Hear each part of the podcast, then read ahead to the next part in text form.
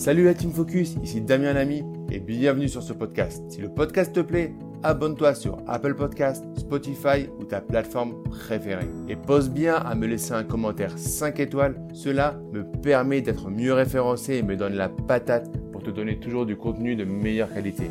Bonne écoute. Comment? Un apport? Les frais de notaire? Mais ça va pas, non, jamais de la vie. Comment faire quand la banque veut qu'on un apport? Bonjour à tous, ici Damien Lamy, votre formateur professionnel, ancien banquier.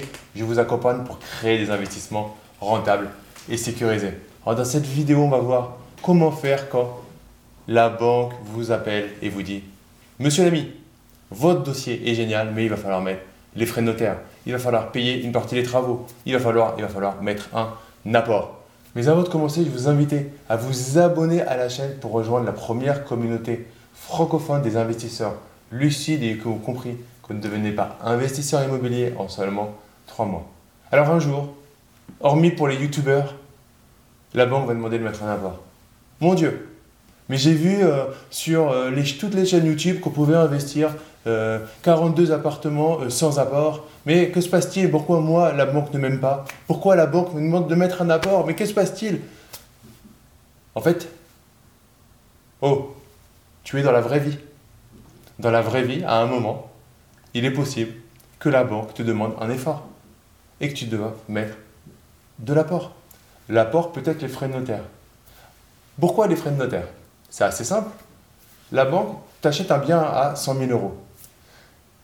Et du coup, tu vas payer tes frais de notaire. Du coup, tu achètes au final un bien qui vaut 100, donc, et tu le payes 108.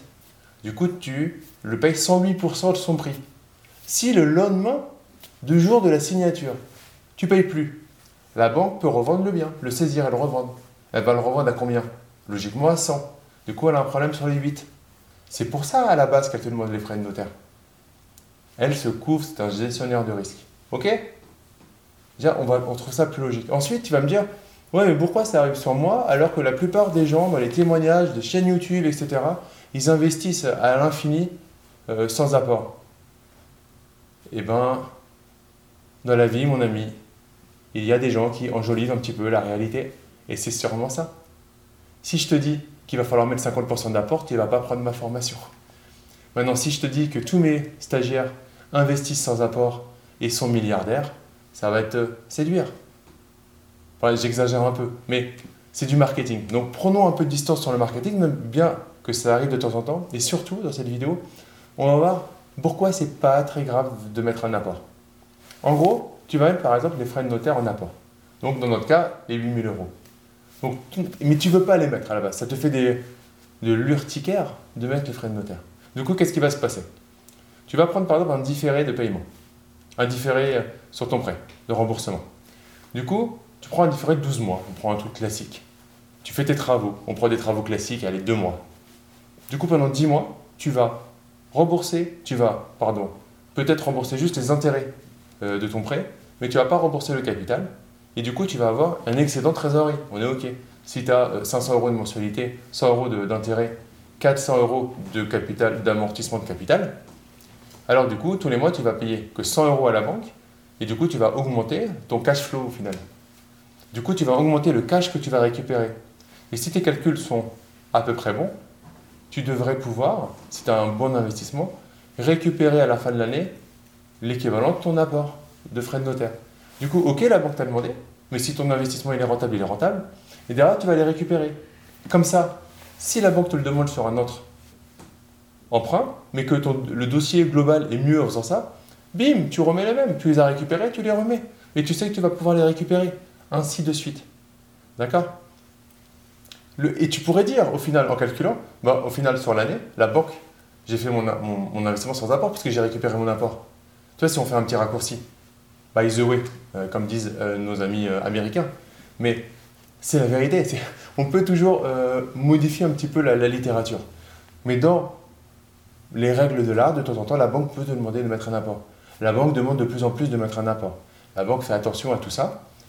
Ce qu'il faut, de toute façon, d'une certaine manière, si tu n'es jamais disposé à mettre de l'argent dans, dans, tes investissements immobiliers, c'est que tu n'es pas encore un entrepreneur. Un entrepreneur, il a une trésorerie et il sait que des fois, c'est mieux pour lui de la mettre parce que le projet, de toute façon, il est rentable. Ok? Si c'est pas des œillères et c'est pas une rigidité quand on est entrepreneur. On sait que des fois, il va falloir euh, se courber, euh, ne pas toujours euh, donner un petit peu pour pouvoir, parce qu'on sait qu'on a beaucoup plus à récupérer si le projet se fait. Donc, mettre un apport, c'est pas grossier. Mettre un apport, on évite, d'accord? Je suis pas en train de dire mettez un apport à tout prix. Par contre, mettre un apport, si ton projet dans la globalité il est bon, alors il faut y aller. Et là, je vous ai donné de toute façon une technique pour récupérer cet, apport le plus rapidement possible. Voilà, on arrive à la fin de cette vidéo. Mettez-moi en commentaire si euh, vous avez déjà mis un apport, si pour l'instant vous avez toujours investi sans apport, ou si le fait de mettre un apport, ça vous freine, ça vous fait peur pour investir dans l'immobilier.